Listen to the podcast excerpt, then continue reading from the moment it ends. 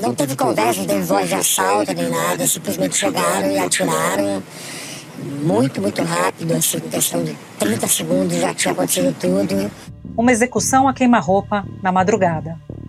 Era uma da manhã e os quatro médicos conversavam num quiosque da Barra da Tijuca. Um carro branco parou no meio da avenida e três homens armados desceram atirando. Depois de atingir as vítimas, os atiradores chegaram a ir para o carro, mas voltaram quando perceberam que um dos médicos tentava fugir. Testemunhas que estavam no quiosque disseram que os criminosos já chegaram atirando. Nada foi roubado. Foram mais de 30 tiros. Marcos Corsato e Perseu Almeida morreram na hora. Diego Ralph Bonfim, irmão da deputada federal Sâmia Bonfim, do PSOL, chegou a ser levado para o hospital, mas não resistiu. Quem era seu irmão? A pessoa mais linda do mundo. Menino íntegro, inteligente, dedicado, absolutamente carinhoso com todo mundo. Nunca fez mal para ninguém, pelo contrário. Isso orgulhava a nossa família. Foi muito difícil para os meus pais é, conseguirem formá-lo como médico. Sempre foi um orgulho muito grande para nossa família. Baleado, o médico Daniel Proença sobreviveu e está internado. As vítimas estavam no Rio de Janeiro para um congresso de ortopedia. A gente está transtornado com a perda desses colegas, a gente fica apavorado de vir para um evento, um evento importante, um evento mundial e está todo mundo animado pensando que vai fazer estudar, crescer, desenvolver a medicina e a gente acorda com a notícia de que de que colegas super importantes foram assassinados de forma violenta e injustificada. O crime levantou muitas perguntas.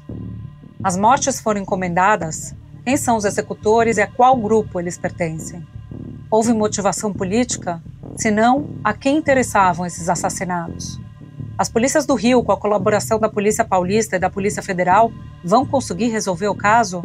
A Polícia Civil do Rio de Janeiro detém o inquérito e a Polícia Federal está colaborando com ações de inteligência e de investigação. E há duas ou três linhas de investigação que estão sendo percorridas. É, o fato de haver a proximidade com dois deputados federais faz com que nós tenhamos essa presença da Polícia Federal, inclusive porque o presidente da Câmara, deputado Arthur Lira, também pediu essa parceria entre a Polícia Legislativa e a Polícia Federal. Da redação do G1, eu sou Júlia do Alibe e o assunto hoje é a execução de médicos na Barra da Tijuca. Quais são as linhas de investigação e o que este caso de violência extrema revela sobre a segurança no Rio de Janeiro? Neste episódio, eu converso com dois jornalistas, César Tralli, apresentador da TV Globo e da Globo News, e com Otávio Guedes, colunista do G1 e comentarista da Globo News. Sexta-feira, 6 de outubro. Tralha, eu queria te ouvir sobre suas apurações em torno desse crime que aconteceu na Barra da Tijuca. A gente está conversando no meio da tarde desta quinta-feira. Até agora, quais são as possíveis linhas de investigação da polícia e o que, que a gente já sabe sobre o motivo dos assassinatos? Julia, eu praticamente dormi muito pouco essa noite. Logo na madrugada já, já comecei a receber mensagem em relação a, ao assassinato dos, dos médicos. Uh, muita gente da Polícia Civil de São Paulo aqui já me procurando logo cedinho para conversar sobre isso. E na sequência já também fontes da própria Polícia Federal. Uh, pelas circunstâncias de como o crime aconteceu, uh, essas fontes logo cedo já começaram a ventilar a possibilidade de que os médicos poderiam ter sido assassinados por engano que eles poderiam ter sido confundidos com outros alvos, digamos assim, desses matadores. A principal linha de investigação indica que um dos médicos assassinados pode ter sido confundido por traficantes. O alvo do bando seria o miliciano Tylon de Alcântara Pereira Barbosa, que tem características parecidas com as do médico Perseu Ribeiro de Almeida. Tylon conseguiu liberdade condicional há 13 dias depois de ficar dois anos e nove meses preso por associação criminosa armada. O documento expedido pelo Tribunal de Justiça do Rio mostra que Tylon mora num condomínio na mesma Avenida Lúcio Costa, a poucos metros do quiosque. A execução teria sido ordenada por traficantes da maior facção criminosa do Rio. A polícia obteve uma gravação em que o traficante Juan Breno Malta, o BMW, tenta falar com um comparsa para saber onde será o local do ataque.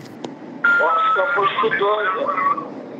Posto 2 é um posto de salva-vidas na Orla, perto do quiosque onde os médicos foram executados. Juan Breno Malta é do grupo de Felipe Mota, o Lesk. Lesk era miliciano, mas se aliou a traficantes. Uh, não todos eles, óbvio, né? Porque era um grupo de quatro médicos sentado numa mesa, tomando cerveja e batendo papo.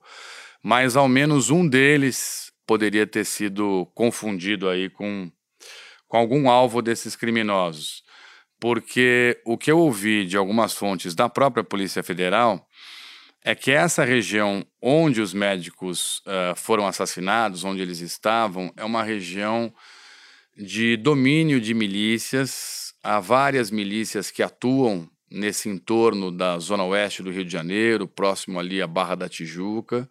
A quadrilha que controla as favelas da Gardênia Azul e da Cidade de Deus tenta tomar a comunidade de Rio das Pedras, reduto da milícia. Hoje, a Polícia Civil recolheu imagens de câmeras de segurança de vários pontos da Barra. Os investigadores tentam traçar a rota de fuga dos assassinos e acreditam que eles tenham fugido com o carro usado no ataque para a Cidade de Deus. Há também alguns grupos que comandam o tráfico de drogas e há muita rivalidade entre esses grupos, no sentido de um querer tomar o território do outro. Então, essas fontes da Polícia Federal, em especial, que trabalham com muita inteligência, disseram que ah, nessa região costuma acontecer esse tipo de queima de arquivo de uma maneira mais sutil, digamos assim. As pessoas desaparecem do nada e ninguém nem fica sabendo.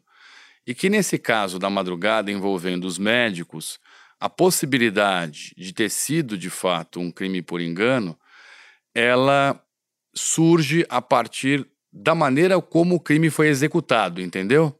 Entendi. Você poderia detalhar para a gente a forma como o crime foi executado? O que, que a polícia destaca sobre isso? O que as fontes dizem é que no Rio de Janeiro é muito comum você ter queima de arquivo ou assassinato de rivais em situações de milícia e de tráfico de drogas. E que quando alguém encomenda a morte de um rival ou de um desafeto, geralmente os crimes são planejados, digamos assim. Você contrata pistoleiros de aluguel, matadores de aluguel. O Rio de Janeiro tem muitos assim. O Rony Lessa é um deles, né, que está implicado no assassinato da Marielle Franco, da vereadora. E o que se faz é um planejamento para você executar, portanto, a ordem de eliminar um rival ou um desafeto. A vereadora Marielle Franco, do PSOL, e o motorista dela, Anderson Gomes, foram executados a tiros dentro do carro em que estavam no bairro do Estácio, em março de 2018. Segundo as investigações, Rony Lessa foi quem efetuou os disparos. Segundo os investigadores, dois dias antes do crime, Rony Lessa acessou portais de consultas de crédito para buscar o CPF e o endereço de Marielle Franco. E que nesse caso dos médicos, o que as fontes que trabalham com esse tipo de caso, de milícia, de tráfico, de homicídio, dizem, é que foi uma ação pouquíssimo planejada. Você observa os criminosos descendo do carro ali no meio da rua praticamente, correm em direção à mesa, começam a dar aquela saraivada de tiro, voltam, depois uh, já estão entrando no carro, saem de novo, vão para o local, dá mais tiro, sem nenhum tipo de, de preocupação em esconder a identidade. Né? As imagens de câmeras de segurança elas não, não ajudam a identificar os rostos, mas eles não estavam encapuzados, não tinha balaclava, não era um carro uh, descaracterizado sem placa, não era gente em moto, como eles costumam fazer esse tipo de ação no Rio de Janeiro. Então, as circunstâncias de como tudo isso aconteceu envolvendo esses médicos demonstram para essas fontes que trabalham com esse tipo de caso que é uma ação que ela não foi planejada. Alguém ficou sabendo que um desafeto ou um rival estaria nesse quiosque, um, numa das mesas tomando cerveja, avisou comparsas e essa turma foi para cima. E foi para cima desse jeito, segundo eu ouvi de uma fonte da Polícia Federal, atabalhoado, sem planejamento. Executou, atirou em todo mundo e, na sequência, foram embora. Dá a sensação para os investigadores de que não se tratou de uma ação muito bem planejada, com uma execução também muito bem planejada. Então, se trata, segundo o que eu ouvi, muito se leva a crer, de algo uh, que pode ter de fato sido um crime por engano, Júlia. E Tralha, eu queria te perguntar também sobre essa colaboração da Polícia de São Paulo com a do Rio. Você deu em primeira mão a informação de que seis investigadores e dois delegados de São Paulo viajaram para o Rio. Você poderia contar para a gente um pouco desse bastidor? Como é que foi esse contato entre as polícias? Se envolveu governadores? Então, esses médicos, eles são médicos conhecidos, né? Saíram de São Paulo para esse Congresso Internacional de Ortopedia. Perseu Ribeiro de Almeida tinha completado 33 anos anteontem. Ele nasceu em Ipiaú, na Bahia, e se especializou em cirurgia de pé e tornozelo. Perseu deixou mulher e dois filhos, uma menina de 3 e um menino de 11 anos. Diego Ralph Bonfim, de 35 anos, era especialista em reconstrução óssea. Ele era irmão da deputada federal Sâmia Bonfim. O terceiro médico assassinado foi Marcos de Andrade Corsato, de 62 anos. Deixa mulher, filhos e uma neta. Ele era referência em cirurgias minimamente invasivas e estava no Congresso para dar um curso. Daniel Sonevende Proença, de 32 anos, também foi baleado e está internado. Ele é de Mogi das Cruzes, região metropolitana de São Paulo. Ele levou três tiros, passou por uma cirurgia nas pernas e segue internado. E logo na madrugada, quando se recebeu a informação aqui em São Paulo, por parte dos parentes da família, de que eles tinham sido assassinados a tiros no Rio de Janeiro, já foi aquela aquela situação de um começar a ligar para o outro e, e já acionar a polícia e tentar entender o que estava acontecendo. E aí, logo pela manhã, algumas horas depois já do, do crime, o delegado-geral da Polícia Civil aqui de São Paulo fez contato com o correspondente dele, digamos assim, o delegado-geral da Polícia Civil do Rio de Janeiro.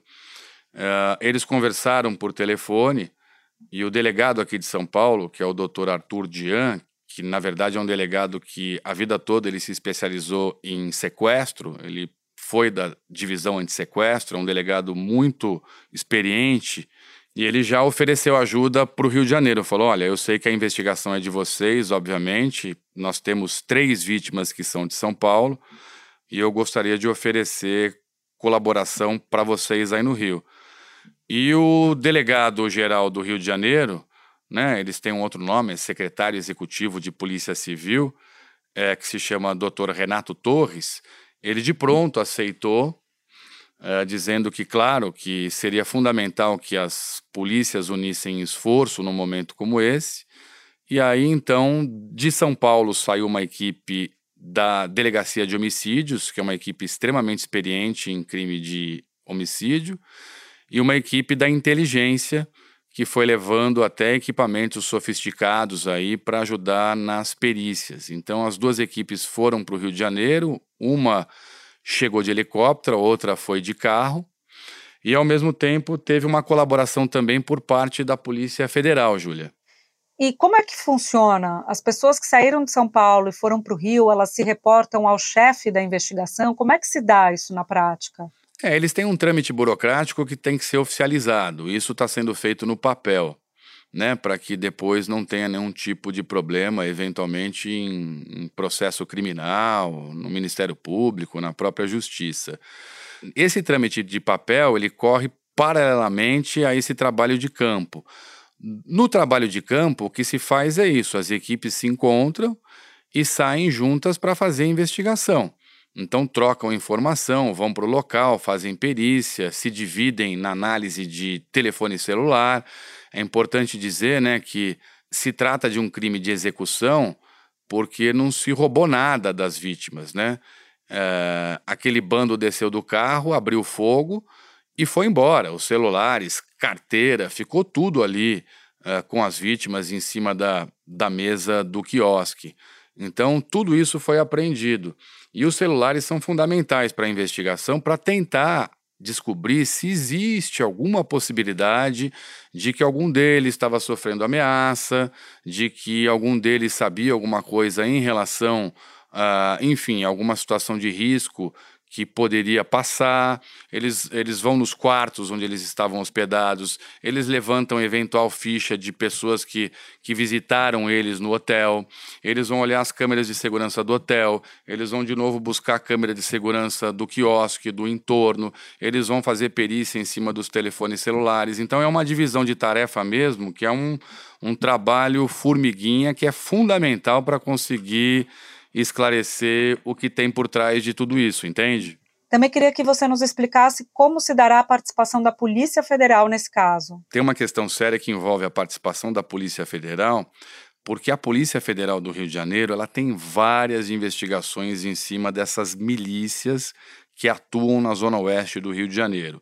Então, logo cedo já, uma equipe da PF foi para a delegacia de homicídios, fazer contato com esses policiais da homicídios do Rio de Janeiro para dividir informações, porque eles acreditam de fato que por trás de tudo isso pode ter mesmo um confronto entre milicianos e que por conta desse confronto entre milicianos e domínio de território na zona oeste do Rio de Janeiro, onde se tem muito dinheiro, muita gente, muita droga, enfim, haveria a possibilidade de, numa eliminação de rival, esse grupo ter encontrado essa turma que estava sentada no quiosque.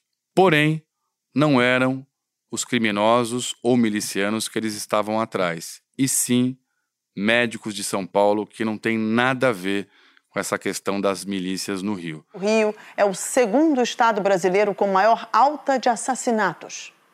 O monitor da violência registrou uma redução nacional no número de assassinatos no primeiro semestre desse ano, na comparação com o primeiro semestre do ano passado. Em alguns estados, no entanto, o número de assassinatos aumentou. O Rio de Janeiro é um deles, com a segunda maior alta. No Rio de Janeiro, o que tem chamado muita atenção é a briga de facção com milícia e com muitas vezes a intervenção da polícia que agrava a situação e não pacifica o território. Sobre o aumento das mortes no estado, a Secretaria de Estado de Polícia Militar informou que o aumento de homicídios dolosos está relacionado em grande parte ao acirramento das disputas entre facções criminosas por território nas comunidades e também entre grupos de contraventores rivais por áreas urbanas. Então a Polícia Federal está compartilhando informações de inteligência com a Polícia Civil do Rio para ajudar a tentar identificar quem seriam os milicianos que de fato podem ter envolvimento com essa execução. Não tem nada descartado, Júlia, é importante a gente dizer. A gente tem a Polícia Federal também uma possibilidade remota de crime político, por causa da deputada federal Sâmia Bonfim do PSOL de São Paulo. O irmão dela é uma das vítimas que perderam a vida nessa, nesse ataque a tiros, nessa tragédia. Porém, pelo que a Polícia Federal conhece de Rio de Janeiro, de milícia, de tráfico, de matador de aluguel, de envolvimento de político com crime organizado, não há nada neste momento que indique que possa haver uma motivação política para esse crime envolvendo os médicos. Trali, muito obrigada por ter encontrado um tempo para falar comigo no meio da correria do seu dia. Eu sei que você ainda nem almoçou e ainda tem um jornal para apresentar lá na Globo News.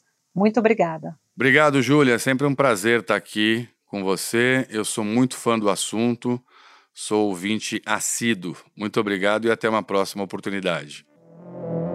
Espera um pouquinho que eu já volto para falar com o Otávio. Se você é cliente no Bank Ultravioleta, você tem um atendimento exclusivo e que resolve por você.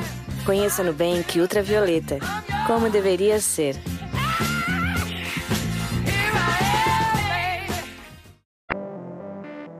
Otávio, um levantamento da plataforma Fogo Cruzado mostrou que a Zona Oeste concentra um terço das chacinas registradas no Rio em 2023. A Barra da Tijuca pertence à Zona Oeste Mas eu queria que você nos explicasse por que, que existe essa concentração de crimes nessa região. Bom, antes de mais nada, é importante explicar que a Zona Oeste não é uniforme. Ela é o maior exemplo do que o Zuenir Ventura classificou lá nas décadas, na década de 90 como cidade partida.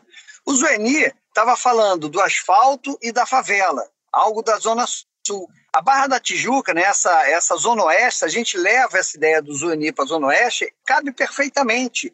É ali é uma cidade partida. Você tem é, regiões mais pobres da cidade do Rio de Janeiro, os menores índices de desenvolvimento humano, áreas muito pobres, dominadas pelo crime organizado, ali que nasceram, ali que se expandiram as milícias, e você tem a Barra da Tijuca. A Barra da Tijuca é, digamos assim, uma área, um bolsão de riqueza no meio da pobreza. Então, a Barra da Tijuca ela é o prolongamento da cidade do Rio de Janeiro.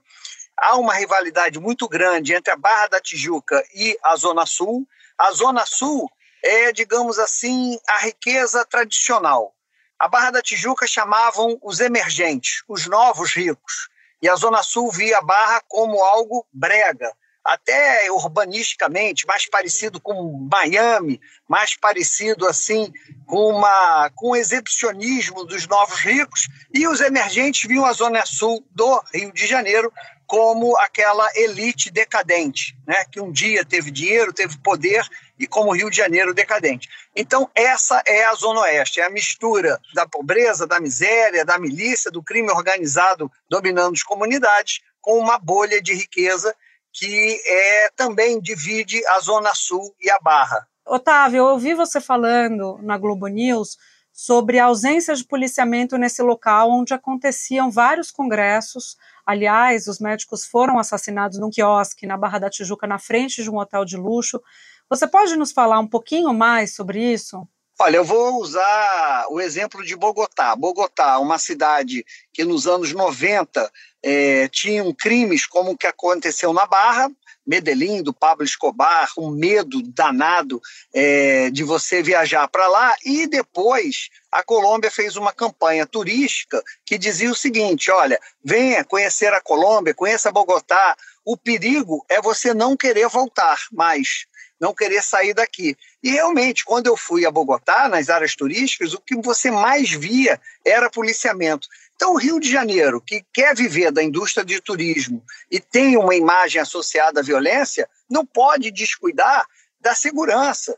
Então, ali era para ter está coalhado de policiais ali. É estranho ter 30 tiros e não chegar imediatamente uma, uma patrulha. E isso tem que ser investigado, porque ali na Barra da Tijuca é o local preferido para as execuções do escritório do crime o escritório do crime mata bicheiros, mata milicianos é, na Barra da Tijuca. E estranhamente, ou coincidentemente, melhor dizendo, a ausência de policiamento ostensivo ajuda esse tipo de crime. Ali fica a divisão de homicídios. Eles matam no quintal da divisão de homicídios. A delegacia de homicídios da capital assumiu essa investigação, a delegacia que fica a menos de 900 metros do local onde esse crime aconteceu. Os agentes chegaram lá logo depois, ainda de madrugada, fizeram uma perícia nesse quiosque e começaram a ouvir as primeiras testemunhas, um turista e um funcionário desse quiosque que viram o crime. E nenhum desses crimes até hoje foi esclarecido. Os grandes crimes cometidos dessa forma, como são os médicos, eles não são esclarecidos. Eu tenho dúvida se tivesse morrido, por exemplo, um miliciano ao invés de médicos, se o crime seria é, esclarecido. E nisso é, é uma falência que não é só da Polícia Civil. O Ministério Público do Rio de Janeiro é sócio da Polícia Civil nesse fracasso de investigar grandes crimes relacionados ao escritório do crime. Otávio, é bom a gente lembrar que o Rio está sem uma Secretaria de Segurança Pública desde 2019 e o governador Cláudio Castro disse em entrevista recente ao Estúdio I para vocês, lá na Globo News, que o órgão ou a secretaria, abre aspas, não faz a menor falta e ele diz também que não existe território dominado pelo crime na capital fluminense e que o Rio só tem fama de ser violento. É, o Cláudio Castro ele defende que as áreas turísticas do Rio de Janeiro tem índices de segurança parecidos com Paris e Nova York. É, em primeiro lugar, é só a gente olhar o anuário da segurança que você vai ver que o Rio de Janeiro é longe de ser o local mais, mais violento. Você tem a Bahia e o, e o Ceará, então há uma fama. Infelizmente, o Rio de Janeiro passa por, por, por uma fama é, e isso vende likes, vende notícias, isso é extremamente divulgado. Isso é uma fake news, isso é uma maldade com, com o Rio de, de Janeiro. É só você fazer o recorte turístico. Você, você vai ver que é, é compatível com, com cidades como, como Paris, Roma e Nova York. É, o que ele esquece é que é, as pessoas não vivem em bolha, as bolhas são furadas, né? as bolhas furam. Então, o que aconteceu ontem foi que a bolha furou, ou seja, você não existe essa ideia de você criar ilhas de segurança numa cidade degradada pelo crime. Então, essa é uma visão errada do governador, um governador que foi eleito é, na onda, ele foi era vice do Wilson Witzel, alguém que, que falava para as polícias, as polícias como curral eleitoral. Então ele termina a Secretaria de Segurança para que Polícia Militar e Polícia Civil tenham mais orçamento. É demagogia. É, é, pura demagogia, é para dizer, olha, agora vocês têm mais dinheiro. O Rio de Janeiro é o único estado da federação onde a perícia é chefiada por um delegado. É lógico que a perícia tem que ser independente. Quando houve a chacina do Jacarezinho, o Ministério Público teve que recorrer à perícia paulista para ter garantia de um trabalho independente. Aqui no Rio não tem isso. Aqui no Rio, a intervenção federal do Braga Neto, a principal promessa era a criação de uma corregedoria única de uma corregedoria independente das polícias, justamente porque a milícia ela infiltra, ela é infiltrada nos aparelhos de segurança. A intervenção gastou um bilhão e não criou essa corregedoria. Não temos corregedoria independente. Então, tudo é feito para que é, não dê certo. E cada vez mais o crime se infiltra é, nos poderes políticos do Estado do Rio de Janeiro a engrenagem é feita para não funcionar. Não, é, é, a bolha, né? É a bolha, a ideia da bolha. Olha, você pode vir aqui, turista, que nada vai acontecer com você e a gente não vai cuidar do resto da cidade. Deixa ter milícia. A milícia facilita o político, por quê? Porque ele fecha o acordo com o miliciano e tem os votos daquela comunidade. Então, deixa rolar a milícia, deixa rolar o tráfico, deixa rolar todo tipo de ilegalidade e a gente segura aqui nas áreas turísticas. Só que você não tem bolha segura. Ou você cuida da cidade, ou você combate o crime, é, porque o que nós temos hoje são máfias internacionais no país. Otávio, muito obrigada pela participação e te encontro no Globo News Mais. Foi uma honra. Este foi o assunto, podcast diário disponível no G1, no Globoplay, no YouTube ou na plataforma de áudio preferida. Comigo na equipe do assunto estão Mônica Mariotti, Amanda Polato, Lorena Lara, Gabriel de Campos, Thiago Kazuroski, Luiz Felipe Silva, Etos Kleiter e Nayara Fernandes. Eu sou Júlia do Alibe e fico por aqui. Até o próximo assunto.